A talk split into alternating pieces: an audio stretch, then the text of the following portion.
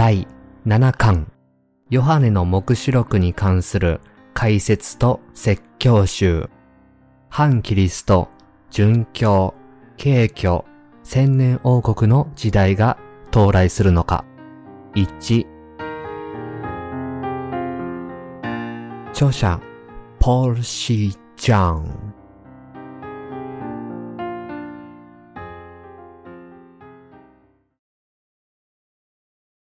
第一章。神の目視の御言葉を心に留めよ。目視録第一章。1から20節イエス・キリストの目視。これはすぐに起こるはずのことをそのしもべたちに示すため、神がキリストにお与えになったものである。そしてキリストはその見つかいを使わして、これをしもべヨハネにお告げになった。ヨハネは神の言葉とイエス・キリストの証。すなわち、彼の見たすべてのことを証しした。この予言の言葉を朗読する者と、それを聞いて、そこに書かれていることを心に留める人々は幸いである。時が近づいているからである。ヨハネからアジアにある七つの教会へ、常にいまし、昔いまし、後に来られる方から、またその御座の前におられる七つの御霊から、また、忠実な商人、死者の中から最初に蘇られた方、地上の王たちの支配者であるイエス・キリストから、恵みと平安があなた方にあるように。イエス・キリストは私たちを愛して、その血によって私たちを罪から解き放ち、また私たちを王国とし、ご自分の父である神のために祭司としてくださった方である。キリストに栄光と力とがとこしえにあるように。アーメン。見よ、彼が雲に乗って来られる。すべての目、ことに彼を突き刺した者たちが彼を見る。地上の所属は皆彼のゆえに嘆く。しかり。アーメン。神である主、常にいまし、昔いまし、後に来られる方、万物の支配者がこう言われる。私はアルファであり、オメガである。私ヨハネはあなた方の兄弟であり、あなた方と共にイエスにある苦難と御国と忍耐とに預かっているものであって、神の言葉とイエスの証とのゆえにパトモスという島にいた。私は主の日に御霊に感じ、私の後ろにラッパの音のような大きな声を聞いた。その声はこう言った。あなたの見ることを巻物に記して、七つの教会、すなわち、エペソ、スミルナ、ペルガモ、テアテラ、サルデス、フィラデルフィア、ラオデキアに送りなさい。そこで私は私に語りかける声を見ようとして振り向いた。振り向くと、七つの金の食台が見えた。それらの食台の真ん中には、足まで垂れた衣を着て、胸に金の帯を締めた人の子のような方が見えた。その頭と髪の毛は白い羊毛のように、また雪のように白く、その目は燃える炎のようであった。その足は炉で精錬されて光り輝く真鍮のようであり、その声は大水の音のようであった。また、右手に七つの星を持ち、口からは鋭い両刃の剣が出ており、顔は強く照り輝く太陽のようであった。それで私は、この方を見たとき、その足元に倒れて死者のようになった。しかし彼は右手を私の上に置いてこう言われた。恐れるな。私は最初であり、最後であり、生きているものである。私は死んだが、見よ、いつまでも生きている。また、死とハデスとの鍵を持っている。そこであなたの見たこと、今あること、この後に起こることを書き記せ。私の右の手の中に見えた七つの星と七つの金の食台について、その秘められた意味を言えば、七つの星は七つの教会の見つかいたち、七つの食台は七つの教会である。釈義第一節イエス・キリストの目視。これはすぐに起こるはずのことをそのしもべたちに示すため、神がキリストにお渡りになったものである。そしてキリストはその見つかいを使わして、これをしもべヨハネにお告げになった。目視録は、使徒ヨハネがローマ皇帝ドビンティアヌスの知性の衰退期、西暦95年頃に漂流していたエーゲ海の島パトモスという島に滞在していた際、イエス・キリストの目視を記録して書かれたものです。ヨハネは神の御言葉とイエスの証を証ししたために、パトモスという島に流されていましたが、この島で精霊と見つかいとに感じて、イエス・キリストが示される神の領域を見たのです。このイエス・キリストの目視とは何でしょうか？イエス・キリストの目視とは、神がその代理であるイエス・キリストを通して、将来この世界と天の御国に何が起こるかを私たちに掲示なさることを意味しています。イエスとはそもそもどのような方なのでしょうイエスは創造主なる神であり、人類を世の罪からお救いになった救い主です。イエス・キリストは来たるべき新しい御国の神であり、この来たるべき新世界のすべてを示される方であり、父なる神の代理です。ヨハネが記録した目視の御言葉を通して、イエスが古い世界をどのようになさり、新しい世界をどのように開かれるのかがわかります。第2節ヨハネは神の言葉とイエス・キリストの証、すなわち彼の見たすべてのことを証しした。ヨハネが真理の御言葉を証しすることができたのは、イエス・キリストが父なる神の代理として将来なさることを見たためです。ヨハネはイエス・キリストによって成就されることを見て聞いたので、そのすべてのことを証しすることができたのです。第3節この予言の言葉を朗読する者と、それを聞いて、そこに書かれていることを心に留める人々は幸いである。時が近づいているからである。ここでは、ヨハネが明かしした神の御言葉を朗読し、心に留める人々は幸いであると記されています。幸いな人々とはどのような人たちでしょうか？まず第一に、神の御言葉への信仰によって、すべての罪から解放され、神の民となった信者たちです。ヨハネが記録した神の御言葉の証、すなわちイエス・キリストによってもたらされるすべてのことを朗読し、心に留め、守るのは生徒たちですから、彼らだけが幸いなのです。このようにして神の生徒となった者は、神の御言葉を心に留め、神への信仰を守ることによって天の祝福を受けるのです。もし神がヨハネを通してこの地上と天国に到来するすべての真理の秘密を予言されなかったら、生徒たちはどうしてそれを見聞きすることができたでしょう。世界が経験するすべての変化を前もって知り、それを信じるという祝福をどうして受けることができたでしょう？ヨハネを通してこの地上と天国を待ち受けているすべてのものを見せてくださった神に感謝と栄光を捧げます。現代においてイエス・キリストを通して神の目視の御言葉を見て朗読することができる人は実に幸いです。第4節ヨハネからアジアにある7つの教会へ、常にいまし、昔いまし、後に来られる方から、また、その溝の前におられる7つの御霊から、ヨハネはここでこの手紙をアジアにある7つの教会に送ると告げています。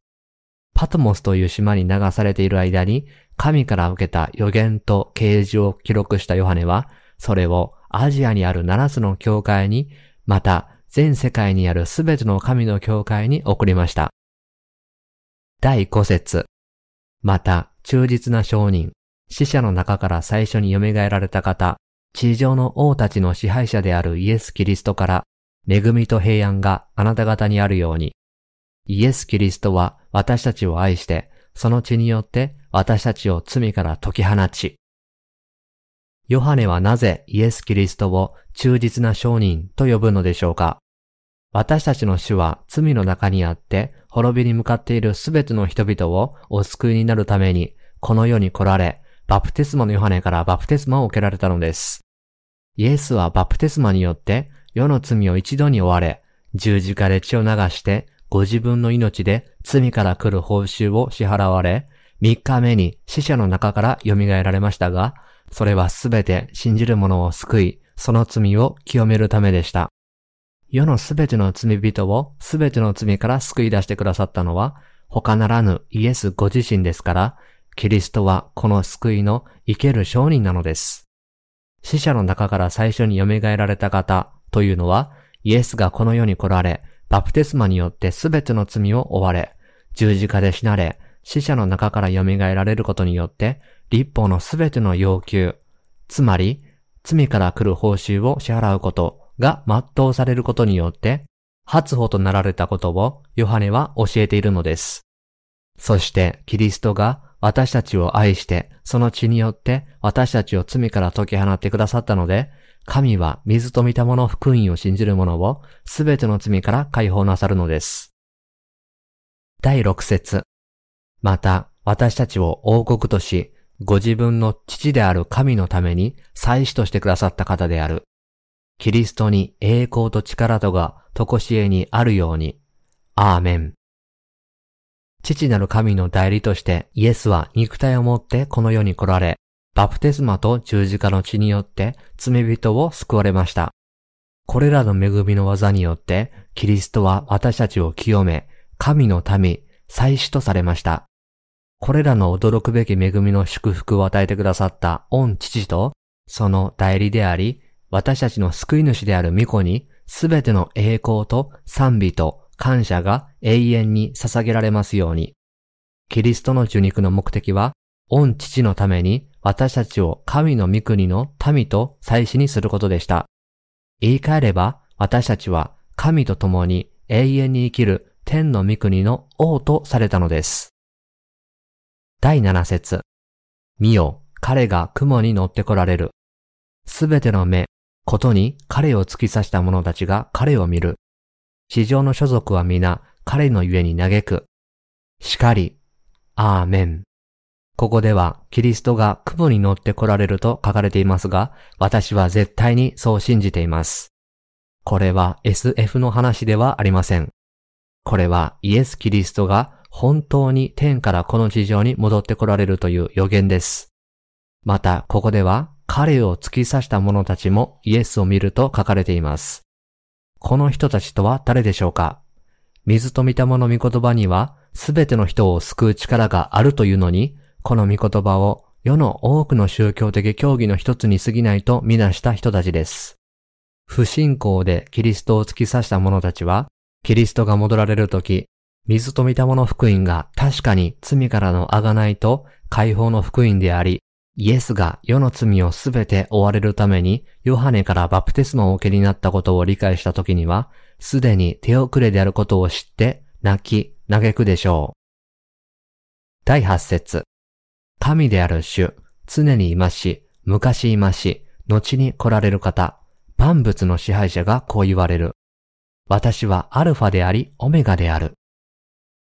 ヨハネはアルファでありオメガであるというのは、主が全宇宙と人類の歴史の始めと終わりの両方を司る裁きの神であることを教えています。主は偽人に報い、罪人を裁くために戻られます。主は人々の罪を裁き、神の義を信じる者の義に報いる全能の神です。第9から10節私、ヨハネはあなた方の兄弟であり、あなた方と共にイエスにある苦難と御国と忍耐とに預かっているものであって、神の言葉とイエスの証とのゆえにパトモスという島にいた。私は主の日に御霊に感じ、私の後ろにラッパの音のような大きな声を聞いた。兄弟という言葉は信者たちが互いを呼び合うときに使われます。新しく生まれた神の教会では、水と御霊の福音を信じることによって、家族となった者たちが互いに兄弟姉妹と呼び合っていますが、これらの呼び名は、水と御霊の福音への信仰によって与えられるものです。ここで言う、主の日とは、安息日の翌日、イエスが死者の中から蘇られた日を指します。イエスが蘇られたのがこの日なので、日曜日を主の日と呼んでいるわけです。この日は立法の時代が終わり、新しい救いの時代が開かれたことを告げます。また、主は復活とともにご自分の御国がこの世のものではないことを告げられました。第11節その声はこう言った。あなたの見ることを巻物に記して、七つの教会、すなわち、エペソ、スミルナ、ペルガモ、テアテラ、サルデス、フィラデルフィア、ラオデキアに送りなさい。ヨハネはイエス・キリストの目視を通して見たことを書き記して、それを手紙としてアジアにある七つの教会に送りました。このことは、神が私たちの前に歩んだ神のしもべたちを通して、教会全体に語りかけておられることを教えています。第12節そこで私は私に語りかける声を見ようとして振り向いた。振り向くと七つの金の食台が見えた。使徒の時代にはまだ神の聖書が完成していなかったので、弟子たちに印や幻を示す必要がありました。ヨハネが神の声を聞いて振り向くと、七つの金の食台が見えました。ここで言う食台とは、神の教会、すなわち水と御霊の福音の啓示を信じる生徒たちの集まりを象徴しています。神はアジアにある七つの教会の主であり、過去にも現在にもすべての生徒たちを世話なさる羊飼いです。第13節それらの食台の真ん中には足まで垂れた衣を着て、胸に金の帯を締めた人の子のような方が見えた。ヨハネがそれらの食台の真ん中で見た人の子のような方とはイエス・キリストのことです。イエスは生徒たちの羊飼いとしてご自分のバプテスマと卓形の真理の御言葉を信じる人々を訪れ、語りかけるのです。ヨハネはキリストを足まで垂れた衣を着て、胸に金の帯を締めたと表現していますが、これは父なる神の代理としての主の地位を象徴しています。第14節その頭と髪の毛は白い羊毛のように、また雪のように白く、その目は燃える炎のようであった。私たちの死は完全に清く、威厳があり、堂々としておられます。その目は燃える炎のようであったとは、全能の神としてすべての人の公正な審判者であることを意味します。第15節その足は炉で精錬されて光り輝く真鍮のようであり、その声は大水の音のようであった。私たちはイエスが誰だと考えているのでしょうか？生徒たちはイエスが全く神であると信じます。主は全能であり弱点がありません。しかし、この地上で生きている間に私たちの弱さを軽減されたので、私たちの環境や状態を深く理解され、私たちをよりよく助けることがおできになるのです。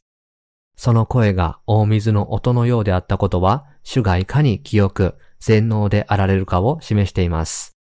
主には不完全さや弱さが微塵もなく、清さと愛と威厳と誉れとに満ちておられるのです。